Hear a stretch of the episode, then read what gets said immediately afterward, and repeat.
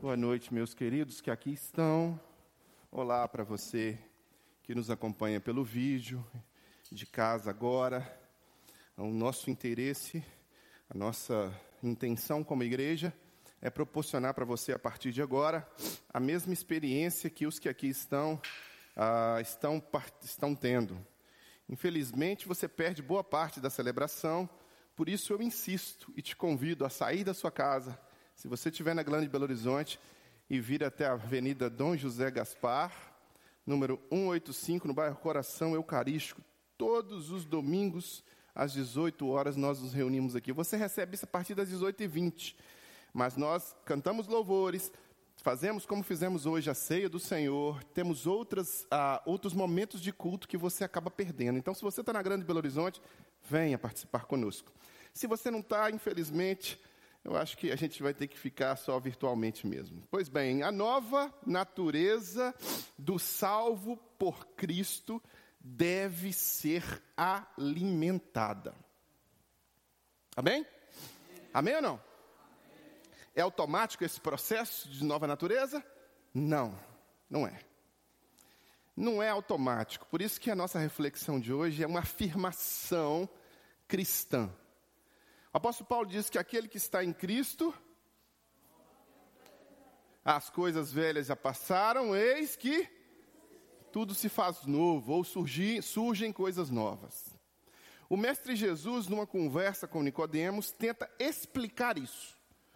Os fariseus da época não conseguiam compreender que Jesus vinha como um divisor de águas na vida da pessoa.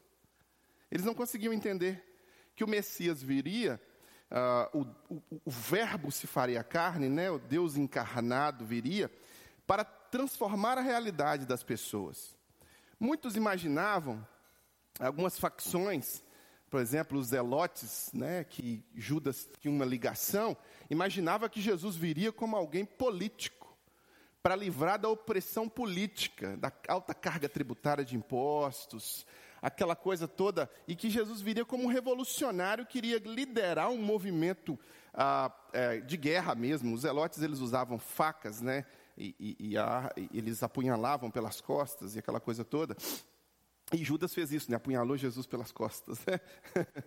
então, é, é, muitos dos judeus dessa facção acreditavam que Jesus era um político.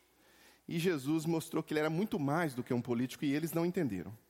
Para os fariseus, a mesma coisa. Os fariseus imaginavam uh, o Messias ainda por vir e que não viria naquela humildade, naquela simplicidade e com aqueles objetivos. Na cabeça dos saduceus, fariseus, na cabeça do sinédrio e daqueles religiosos da época, Jesus não poderia, o, o Cristo, o Cristo, o Messias, não poderia ser aquele filho de Maria e de José, aquele que nasceu em manjedoura, aquela coisa. Não poderia ser, jamais. Não, não casava com o estilo de vida luxuosa que eles tinham, as vestes sacerdotais e toda aquela parafernália religiosa que eles criaram. E aí um desses religiosos, Nicodemos, procura Jesus à noite e tem uma conversa com Jesus. E aí Jesus explica este conceito de novo nascimento, de nova natureza. Que a antiga natureza, a natureza humana, a natureza é, que herdamos de Adão nos leva a padrões de comportamento pecaminosos e que em Cristo nós seríamos diferentes. E que em Cristo nós seríamos uma nova natureza, uma nova vida, ou seja, nasceríamos de novo. Esse é o ensinamento de Jesus e esse é o ensinamento do cristianismo. Mas esta nova natureza que Jesus explica para Nicodemos, e ele explica nas suas parábolas, nas suas mensagens, ela muitas vezes ela é mal compreendida. O cristão, por vezes, os grupos religiosos criam seus dogmas do mesmo jeito que os fariseus, saduceus, os essênios criaram naquela época, e muitos dos quais criam sistemas errôneos em relação à nova natureza em Cristo. A nova natureza em Cristo tem a ver com a transformação pessoal de vida interna, tem a ver com quebrantamento de coração, com arrependimento de pecados. Não tem nada a ver com se tornar alguém melhor do que o outro. Pelo contrário. Pelo contrário, né? Cantamos o quê? Eu não preciso ser reconhecido por ninguém.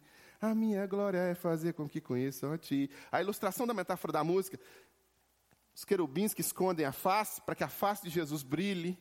Então é justamente o contrário dessa ideia de que eu sou melhor ou eu não sou, sabe? Eu não bebo, eu não fumo, eu não isso, eu, então eu sou melhor, estou mais perto de Deus. Ai, não, não tem nada a ver com isso. É absolutamente errônea essa ideia de que Deus vai se agradar de você porque você tem uma vaidade espiritual, um orgulho espiritual. Falamos isso agora, quinta-feira passada, no estudo bíblico, quando falamos da carta aos Romanos. Então, o que é essa nova natureza em Cristo? Né? A nova natureza do salvo, do cristão. É uma vida diferente, é uma vida que deve ser alimentada a partir dos princípios e do alimento que Jesus coloca nas nossas vidas, porque o cristão ele é um seguidor, ele é um seguidor de Jesus. E aí vem Jesus, no capi, e aí vem Lucas, perdão, relatando ah, o que o mestre diz no capítulo 6, versículo 46 em diante. Lucas capítulo 6, versículo 46 em diante. Para você que nos acompanha uh, de casa, já está aí na sua tela o capítulo 6, o versículo 46, para você acompanhar conosco. Diz assim o médico Lucas: Por que vocês me chamam de Senhor, Senhor, e não fazem o que eu digo? Em uma outra versão diz: E não fazem o que eu mando. Eu lhes mostrarei com quem se compara aquele que vem a mim. Ouve as minhas palavras e as pratica. É como um homem que, ao construir uma casa, cavou fundo e colocou os alicerces na rocha. Quando veio a inundação, a torrente deu contra aquela casa, mas não a conseguiu abalar, porque estava bem construída. Mas aquele que ouve as minhas palavras e não as pratica é como um homem que construiu uma casa sobre um chão sem alicerces.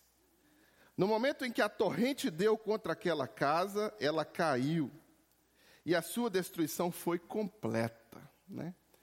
Casa sobre a rocha, a gente acompanha ah, no relato de Mateus, né? Mateus relata ah, o alicerce ali como sendo casa sobre a rocha. E a casa sem alicerces, que Lucas chama de casa sem alicerces, Mateus chama de casa sobre areia. Jesus faz aqui compara um comparativo de dois comportamentos. Mas antes, para começar, ele faz uma pergunta. E a pergunta é: por que vocês me chamam Senhor, Senhor, e não fazem o que eu digo? Por que você do século 21, do ano de 2021, chama Jesus de Senhor e não faz o que Jesus diz. Chegou ainda não, calma. Por quê? Por que você do século I que anda ao redor de Jesus chama Jesus de Senhor e não faz o que Jesus diz? É essa a pergunta. Os caras estão ali com Jesus e Jesus fala: por que, que vocês estão me chamando de Senhor se vocês não fazem o que eu digo? Por que, que Jesus faz essa pergunta? Eu vou responder com outra pergunta. O que é o senhorio? Agora sim, Herbert. O que é o senhorio? O que, é o senhorio para você? É, a gente distorceu essa palavra. A gente distorceu essa palavra ao longo do tempo. Claro, o uso dentro de uma cultura muda uma palavra, né? Você usa uma palavra dentro de uma cultura e essa palavra tem outro significado. Às vezes até um palavrão dito numa língua para você é palavrão para outra língua é, mas às vezes o sentido também é outro, né? Então o que, é que acontece aqui? Senhorio tem a ver nesta época com domínio, direitos do Senhor sobre algo. Mando, ele é mandatário, ele é autoridade. O senhorio tem a ver com direito de propriedade sobre alguma coisa. Domínio completo, posse, propriedade. Então tinha muitos homens naquela época que chamavam Jesus de Senhor, mas não aplicavam nas suas próprias vidas, na prática, o princípio de se entregar como escravo ao Senhor. Né? A palavra escravo na nossa cultura pode ter uma, uma conotação negativa, mas dentro da cultura cristã, ser escravo de Cristo é um privilégio. É uma honra. E aquele que chama Jesus de Senhor se submete como dulos do Senhor, ou seja, como escravo, como servo do Senhor. Ele serve o seu Senhor. O seu Senhor manda nele. O seu Senhor normatiza a sua vida. O seu Senhor dá as orientações de como ele deve viver. E ele se entrega ao seu Senhor. É uma relação de entrega completa. Então aqui Jesus chega para alguns que estavam chamando ele de Senhor, de Rabi, né? alguns chamavam de Rabi, outros de Senhor, e ele pergunta: por que, que vocês me chamam de Senhor se vocês não fazem o que eu digo? Eu estou ensinando, eu estou ensinando, eu estou ensinando, eu estou ensinando, eu estou ensinando, eu já expliquei, mas vocês não estão dispostos a praticar. Lembre, meus irmãos, se comprometer com Jesus não é fazer parte de uma religião. Fazer parte de uma religião até o diabo faz. Se comprometer com Jesus não é somente vir a um templo, vir a um templo é importantíssimo. Alegrei-me quando me disseram, vamos à casa do Senhor. É muito importante. Mas não quer dizer que você tem o senhorio de Jesus sobre sua vida. Se comprometer com Jesus ou ter uma nova natureza é muito mais do que a estrutura da prática religiosa. Se comprometer com Jesus é tomar uma decisão pessoal. Você precisa tomar uma decisão de entrega ao senhorio de Jesus. Jesus deve ser o seu Senhor. As palavras de Jesus devem fazer sentido na sua vida, a ponto de a sua vida ser alterada, ser transformada das palavras da filosofia humana, das dinâmicas naturais, uh, das cosmovisões seculares, do pensamento uh, secular, mundano, e aí você se converte a Jesus e começa a passar para o senhorio de Jesus. Aí, aí não é mais o que Freud pensava não é mais o que o Lula pensa, o que o Bolsonaro pensa, o que o político pensa, agora é o que Jesus pensa. É o que Jesus pensa. Agora não é o que o seu pai pensava, agora é o que Jesus pensa. Certa vez, Jesus diz: Aquele que amar mais a pai e mãe do que a mim não é digno de mim. É um chamado a um compromisso pessoal, individual, e que você ao se tornar cristão, entra numa nova natureza. Então, agora, aquele velho homem que decidia de forma automática, de acordo com como ele foi condicionado, ou de acordo com como ele foi machucado, porque muitas vezes nós reagimos assim, né?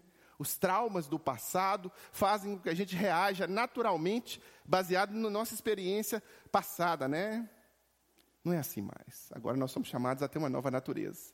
Então, se eu era alguém que ia para uma inclinação pecaminosa, maligna, ruim, de ódio, de raiva, de rancor, de amargura, de, de, de, roubo, de morte, de coisa ruim, agora eu sou convidado para ir para uma outra natureza. Eu sou convidado a viver num outro mundo, um mundo sobrenatural de transformação da minha vida, e eu sou nova criatura agora. Independente do que eu tenha feito antes, e nós estamos estudando sobre isso na nossa escola bíblica dominical, e nós estamos falando sobre isso no, nos domingos à noite, não sei se os irmãos perceberam, mas nós estamos numa linearidade em relação essas nossas reflexões, né? elas estão se encaixando.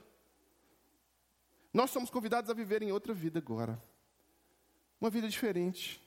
Então, onde era guerra, agora é paz, onde era ódio, agora é amor, onde era. E aí, essa transformação, ela vai passando por um processo. Não é da noite para o dia. Você não se compromete com Jesus e amanhã você nasce, você acorda de manhã e fala: Nossa, estou uh, totalmente transformado. Agora não vou mais bater no meu irmão, né, Mimi? Se a Mimi bate no Moisés ou se o Moisés bate no Mimi, ao comprometer com Jesus, ela fala: Não bato mais, parei de bater, a partir de hoje.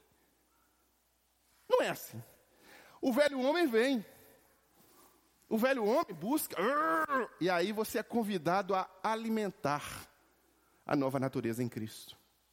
E você tem várias formas de alimentar essa nova natureza que nós vamos ver durante essa reflexão. Mas o Mestre Jesus tenta fazer um comparativo.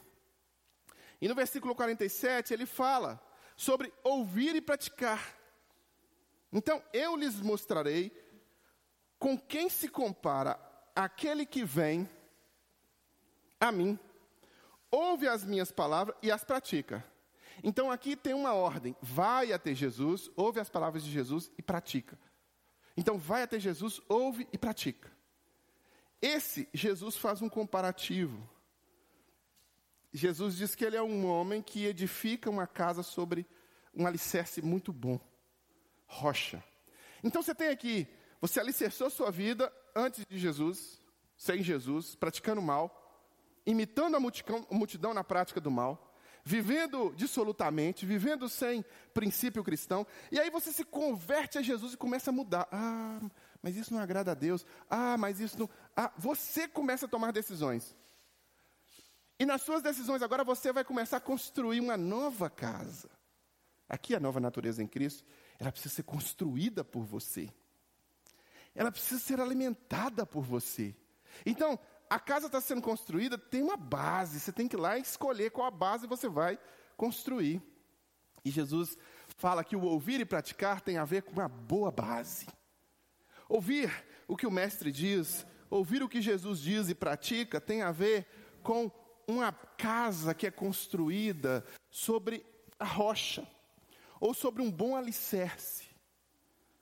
E aí ele fala que sopra vento, vem tempestade.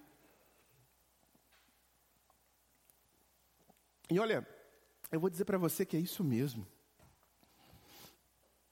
É isso mesmo.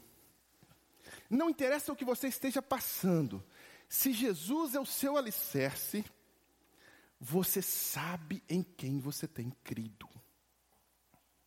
Você sabe quem te conduz a passos verdejantes e a águas tranquilas. Você sabe quem está no controle de todas as coisas. É impressionante quando, como que você, quando olha para a vida de alguém que está com Jesus, que anda com Jesus, que é servo de Jesus, que ouve o que Jesus faz e pratica, como que você sabe que aquela pessoa de fato tem um compromisso com Jesus? Ela realmente é alguém que não vai na onda do desespero mundano, secular. Ela não vai na onda do pecado mundano, secular. Ela não vai na onda das dinâmicas naturais da vida. Ela vive no sobrenatural o tempo inteiro. O poeta que nos deixou agora esse ano, graças ao, à China, né?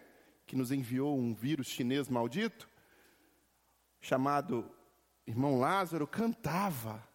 Vai passando pela prova, dando glória a Deus, glória a Deus, glória a Deus. Vai passando. Então a prova, a prova, meus irmãos, os desafios, os desertos, as tempestades que batem sobre a casa, são a testemunha visível de se aquela casa está sobre a rocha é o teste visível se aquela casa está sobre a rocha ou se aquela casa não está sobre a rocha.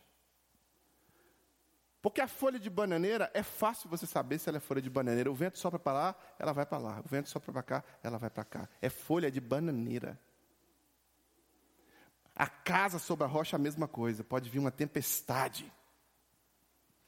Ela se mantém fiel ao Senhor. Quando você olha para personagens bíblicos como Pedro, Paulo, é, os amigos de Daniel, que eu gosto muito deles, Daniel, quando você olha para Moisés, muitas vezes, quando você olha para irmãos nossos que vieram antes de nós e que não estão registrados na Escritura Sagrada, e que foram testados, testados por grandes provações, e que se mantiveram fiéis ao Senhor, que se mantiveram com a, a, a casa firme, nós enxergamos casas construídas sobre a rocha pessoas que ouviam e praticavam o ensino de Jesus.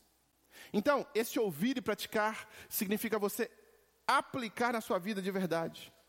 Significa você entender que o texto sagrado foi escrito para que você o leia para que você o memorize, para que você guarde no seu coração, para que ele seja lâmpada para os seus pés, para que ele seja luz para os seus caminhos. O texto sagrado, a Bíblia, ou as palavras do Mestre Jesus nos Evangelhos, e depois a história dos apóstolos, em Atos dos Apóstolos, que reprisam a palavra de Jesus, e depois as cartas de Paulo, onde Paulo e Pedro e Tiago e esses irmãos que vieram antes de nós trazem um ensinamento que veio todo de Jesus, instrumentos, eles não devem ficar fechados guardados na sua casa e você vai ouvir disso só no templo. Não, não é assim.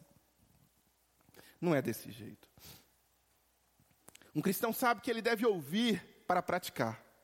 Então ele deve ler a palavra, ele deve ouvir a palavra, ele deve colocar a Bíblia no seu carro, na sua casa. Não, não há desculpa, nós temos muita tecnologia hoje, meus irmãos. Você pode baixar um aplicativo, botar um fone de ouvido aqui, enquanto você arruma a sua casa, você pode ouvir várias cartas de Paulo. Várias.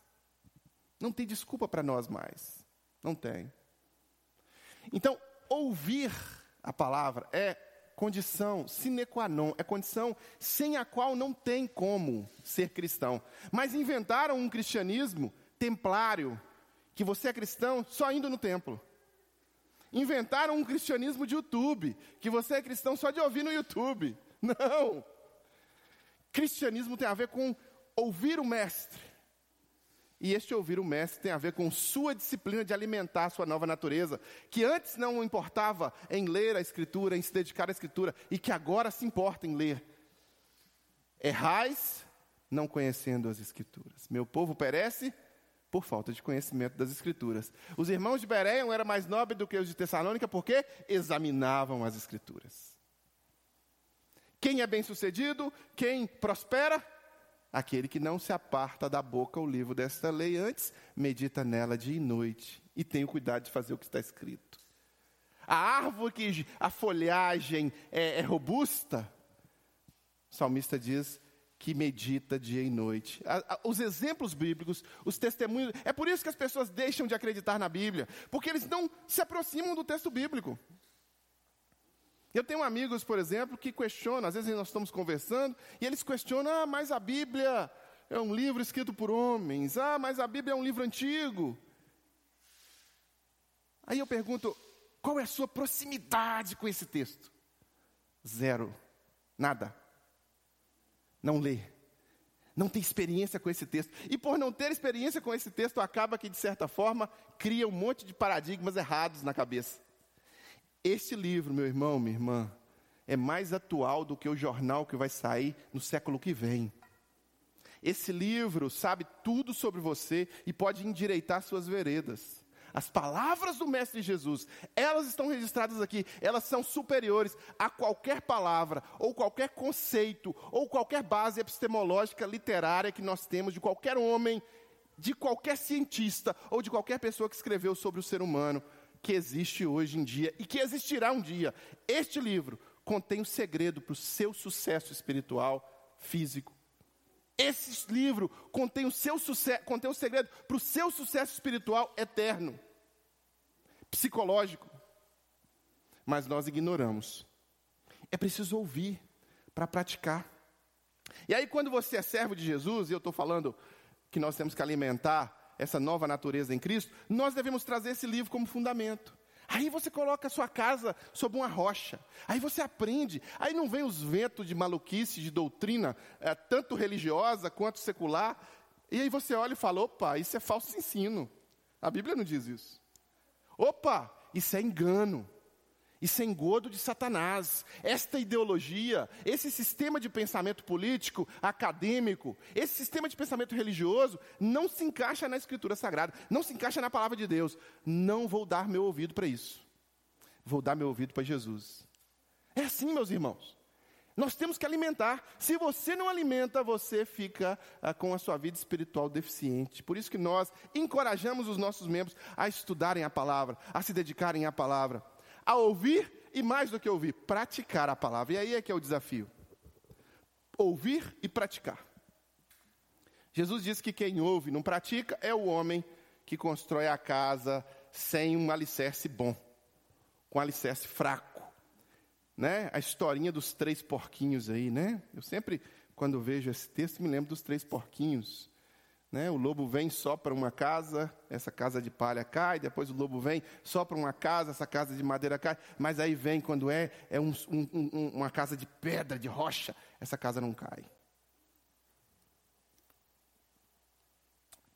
É isso. É isso que faz com que, apesar da pandemia, você continue tendo esperança e não, e não é guiado pela Globo apesar das circunstâncias, apesar de ter perdido alguém, apesar, é, é, isso que te faz. Eu me lembro que quando nós enterrávamos o Tiago, há alguns anos atrás, e eu tentava ler o Salmo 23 porque o meu coração estava quebrado. Ninguém perde um filho, ninguém enterra um filho com a cabeça normal. Ninguém, ninguém. E eu estava quebrado por dentro, a minha cabeça tinha saído do corpo. E eu, quando abri o Salmo 23 na Bíblia que a Karina tinha comprado para ele, Ainda que eu ande pelo vale da sombra da morte, não temerei mal algum, porque tu estás comigo. Tua vara e o teu cajado me consolam.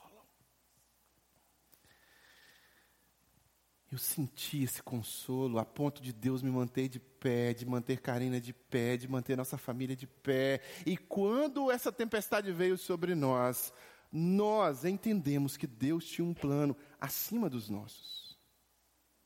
Mas alguém da minha família, que não é cristã, comentou que eu era louco. Porque como eu poderia estar em paz no momento de tanta tribulação? Como, Rio? Em Cristo. Em Cristo, meus irmãos, nós podemos estar guardados em plena paz, apesar das circunstâncias que nos cercam. E é somente Cristo que pode produzir isso na sua vida. E é somente com esse alicerce que você pode viver. Sem esse alicerce, as coisas que te cercam vão pressionar a sua cabeça a ponto de dirigirem a sua vida. As coisas que nos cercam podem pressionar a nossa cabeça, mas não precisam dirigir as nossas vidas. Se Cristo estiver na direção delas. Se Ele for o Senhor, não só na palavra, não só o de chamá-lo de Senhor, mas de eu praticar o que Ele manda. E esse é o caminho esse é o caminho ouvir e praticar. Então, o que podemos aprender com esse ensino de Jesus no texto que nós lemos? Um, cristianismo é prudência e não insensatez. O insensato não solidifica sua base, não investe na sua base. O insensato deixa a vida levar. A virtude da prudência aqui, que o Mestre Jesus vem nos ensinar, né? Vem pela obediência. A virtude da prudência vem pela obediência, pela disciplina em obedecer. A virtude da prudência não está em ser um, um, bicho solto, né? A virtude da prudência não está em improvisar, em ver o que vai acontecer, em deixar para lá, deixa rolar. Martinho da Vila, né? Deixa a vida me levar, vida leva. Não, a virtude da prudência está em pegar o senhorio da sua vida e disciplinadamente seguir o Senhor e as ordens e as dinâmicas e as doutrinas e os ensinamentos do mestre Jesus. E aí você se torna alguém prudente, o homem prudente. Se você ver na sua Bíblia aí, você vai ver o título aí, não sei como é que está o seu título, no meu no meu está assim, ó, o prudente e o insensato. O prudente o que pratica a palavra edifica sua casa sobre uma boa base. E aí, quando vem sobre ele qualquer tempestade, a base, olha para você ver, a a, a, o ensino de Jesus e a prudência oposta à insensatez gera benefícios presentes e gera benefícios futuros. Com relação ao passado, ele nos livra da culpa do passado, ele nos ajuda a pagar o passado e nos ajuda a construir um novo presente. Mas quando você constrói uma nova casa, uma nova natureza, as influências dessa antiga casa podem até vir, mas elas não dirigirão mais a sua vida. É presente. E futuro, eternidade, glorificação. O que nem olhos viram, nem ouvidos ouviram, a segunda vinda de Cristo que já está mais presente do que nunca. Os sinais estão aí para quem quiser ver. Então, meus irmãos, cristianismo é prudência e não insensatez. Imprudência tem a ver com leviandade, com, com incoerência, né? com duplo padrão, com uma loucura de uma vida sem, sem foco, sem propósito. E, e o sensato, não, ele tem propósito. Ele tem um balizador na vida dele ali, ó. Não é esse negócio do não existe regra, não existe, uh, uh, não existe caminho. Você constrói o seu caminho. Não, você não constrói o seu caminho. Jesus disse: Eu sou o caminho, a verdade e a vida, e ninguém vem ao Pai não ser por mim. O problema do cristianismo de hoje é que cristãos querem servir a Jesus do seu próprio jeito. Eu quero servir Jesus, beleza, beleza, mas tem que ser do meu jeito. Não. É você chamar ele de Senhor e não fazer o que ele manda. Isso não é cristianismo. Isso pode ser cristão evangélico, pode ser batista, presbiteriano, pode ser o que for. Mas isso não é cristianismo quando a pessoa pertence aos, a Jesus e entregou o senhorio na mão de Jesus. Ter Jesus como Senhor é fazer o que Ele manda, meus irmãos. é lutar contra a velha natureza, é estar disposto a manter esta casa alimentada com a base correta. Então, o cristianismo é prudência e não insensatez. O insensato não está nem aí, o prudente se preocupa em obedecer a Jesus. Cristianismo é prática do que Jesus ensinou, não é só teoria. Prática, Herbert, não só teoria. Prática do que Jesus ensinou.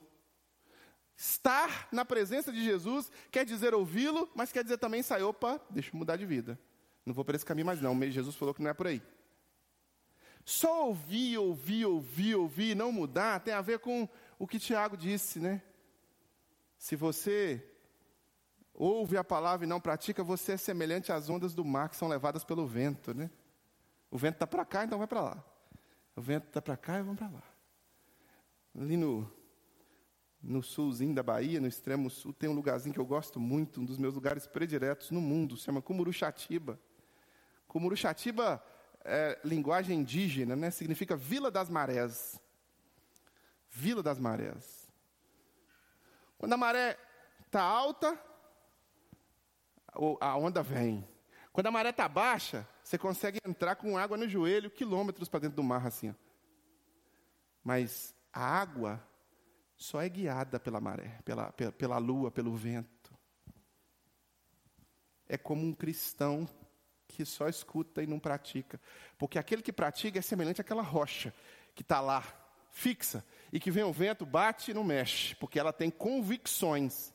Ah, mas todo mundo faz isso, ah, mas todo mundo é assim, ah, mas todo mundo, ah, mas não tem jeito, porque o mundo é assim. Eu entendo. O apóstolo Paulo até disse, né? Não vos conformeis com este mundo. né? Não se amolde ao padrão do mundo. Mas lembre-se que no final, a porta larga está garantida ao mundo. Se todo mundo é assim, e todo mundo quer passar na porta larga, o cristão não tem que passar na porta larga. Ele vai passar pela porta estreita. Somos convocados a passar pela porta estreita. Isso é ser cristão. Cristianismo é prática do que Jesus ensinou, meus irmãos. Em que se tratando de adoração, em se tratando de comunhão, o cristão ele ama estar em comunhão, tanto com a palavra, quanto com Deus, quanto com seus próprios irmãos. Por isso que o cristão não está muito satisfeito com esse negócio de ficar em casa. Se você é cristão de verdade, você não se sabe esse negócio de ficar no, no YouTube lá olhando, isso é bom, ajuda, é, um, é, é alguma coisa. Mas o cristão quer contato. O membro quer contato com o corpo. Ainda que seja com distanciamento social, assim, ó, como nós estamos fazendo aqui, ó, dois metros um de cada um, o cristão se alega quando escuta, vamos à casa do Senhor. Não é um peso para o cristão participar de uma escola bíblica dominical. Não é um peso para um cristão vir ao templo. Não é um peso para o cristão estudar a Bíblia. É prazer, é alegria. Ele vibra. Eu estou falando do cristão. O não cristão, não. Para o não cristão, ah, e domingo de manhã é tão difícil ir na igreja, porque eu vou dormir quatro horas da manhã, todo sábado, da minha baladinha, então. Uh, não consigo. Tá certo, você está fazendo uma escolha. Escolhas. Casa sobre areia, casa sobre a rocha. Quando eu me converti a Jesus, eu fiz escolhas. Uma das primeiras coisas que eu fiz foi me livrar do futebol. Me livrei. Era uma coisa que era uma religião para mim. Eu fazia parte da torcida organizada, eu brigava na rua, já vi vários confrontos ali perto do Mineirão. Não vou falar o lugar, porque se eu falar o lugar, vão descobrir qual torcida era. Já participei de vários confrontos, vi vários confrontos. É porque tem dois lugares. É um túnel daqui e outro túnel daqui. Se você fala daqui, eles vão falar, ah, então ele era de tal torcida. Se você fala daqui, né? Então não vou falar. Então, quando eu me converti a Jesus, eu olhei e falei, puxa vida, isso é um, um entrave da minha vida com Deus, porque isso toma conta da minha vida. Num... E eu me comprometi com Jesus a ponto de deixar isso para lá. Eu só voltei no estádio, meus irmãos, 20 anos depois. Só voltei a torcer de novo, 20 anos depois, por causa dos meus filhos. Né? Voltei num jogo do Galo com, com, com o Ebert. 20 anos depois para levar o Ebert, porque o Ebert queria ver o jogo do Galo, e depois com o Cauã para ver o jogo do Cruzeiro, porque o Cauã Cruzeirense queria ver o jogo do Cruzeiro. Mas até então eu tinha me livrado. Por quê? Porque não me fazia bem. Isso quer dizer que você tem que fazer isso? Não, não quer dizer que você tem que fazer isso. É você que tem que entender o que, que eu devo fazer para me aproximar mais de Jesus e construir a minha casa sobre a areia, sobre a rocha. E não deixar, eh, sabe, ter uma boa base. E, e essa base aqui, o que, que eu tenho que fazer? Cada um deve escolher, deve olhar e falar: poxa vida, eu tenho que praticar discipulado, crescer com Jesus, levar Jesus até outras pessoas. Então, o cristão, na prática do dia a dia, ele tenta ao máximo possível fazer o que Jesus ensinou. E para a gente finalizar, cristianismo é construir, alimentar a vida espiritual e não a destruir.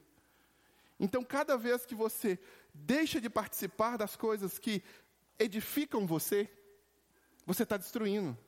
Olha, eu estudo a Bíblia todo dia, eu leio a Bíblia todo dia. Aí você vai, ah, não, hoje eu estou cansado. Você está destruindo.